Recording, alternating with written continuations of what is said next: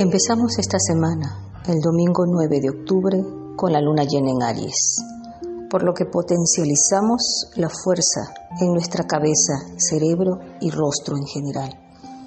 Esto puede aumentar los niveles de estrés y provocar migrañas, con tendencia a rinitis, obstrucción de senos paranasales y también problemas respiratorios y de garganta, ya que el paso siguiente lunar será la luna llena en Tauro Sería bueno aprovechar el domingo para lavar nuestro cabello con agua de nogal y romero, poner bolsitas de lavanda o manzanilla en los ojos, hacer buchadas de infusión de té negro. Esto se prepara hirviendo un litro de agua y se le pone unas dos cucharadas de té negro. Luego, pues cuando ya enfríe un poco, le ponemos eh, un limón y dos cucharadas de sal marina tibio hay que hacer gárgaras y hay que hacer buchadas. Eso sirve para sacar todas las toxinas que se encuentran tanto en nuestra garganta como en nuestras encías. Como estamos potencializando la energía de Aries, también habría que limpiar nuestros oídos poniendo en una media tacita de agua tibia eh, una cucharada de sal, sal normal Tomamos unos algodoncitos y nos ponemos en el oído para que se absorba. Que el algodón no esté muy empapado para que se absorban las gotas y luego pues lo sacamos y lo retiramos. Esta luna llena ayudará en el mejoramiento de esas partes de nuestro cuerpo que necesitan más atención. Cualquier exceso puede ser contraproducente. El lunes 10 sigue avanzando Mercurio, posicionándose en el diplomático y elegante signo de Libra. Aunque este glamour se puede venir abajo de un momento a otro, es importante manejar adecuadamente el elemento de este signo, que es aire, no haciendo comentarios inapropiados ni involucrarnos en chismes o rencillas de vecindario que pueden poner a prueba nuestras actitudes diplomáticas. Hasta el 28 estaremos en vientos turbulentos, incluso probándonos en relaciones de pareja, aunque también pueden haber momentos de reconciliación si sentimos y expresamos los verdaderos deseos de nuestro corazón. Esta energía venusina en el inquieto mensajero Mercurio nos puede traer también buenas nuevas, invitaciones agradables y tiempos de compartir con personas cultas y refinadas martes y miércoles con luna llena en Tauro, podemos activar inicios de proyecto, realizar trámites de papeles, gestión de préstamos. Es un buen día para casamientos y planificaciones de bodas, inicios de nuevas vidas, cambios de hábitos, ejercicios, etc.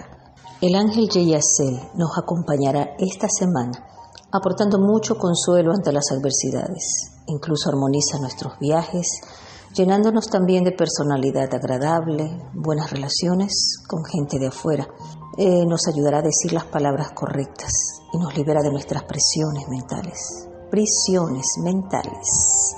Esa palabra es muy importante porque a veces las cárceles están dentro de nosotros mismos.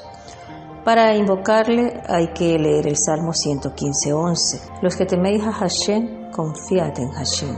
Él es vuestra ayuda y vuestro escudo.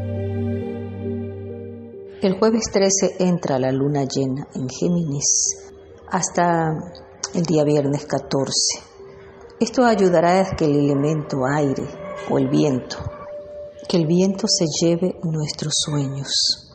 Así que piensa, emocionate e imagina que un hermoso colibrí se posa, posa su pico en tu corona y lleva tus pensamientos hacia el cielo, hacia el Creador y luego con el dedo índice puedes escribir tres veces gracias, gracias, gracias en el aire.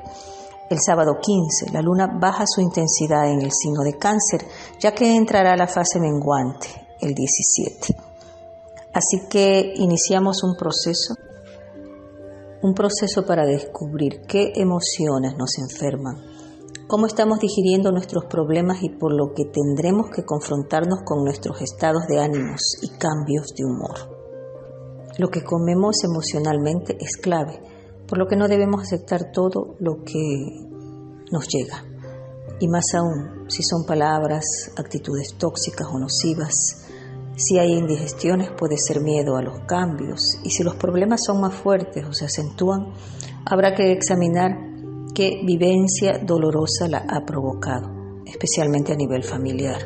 No desprenderse del pasado activará la sensibilidad de esta luna en cáncer.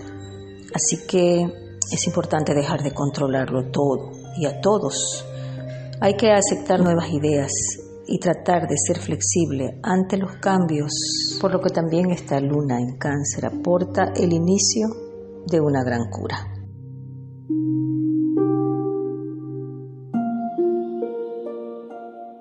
Afirmación para esta semana. Me reconcilio plenamente con todo lo que he dejado atrás.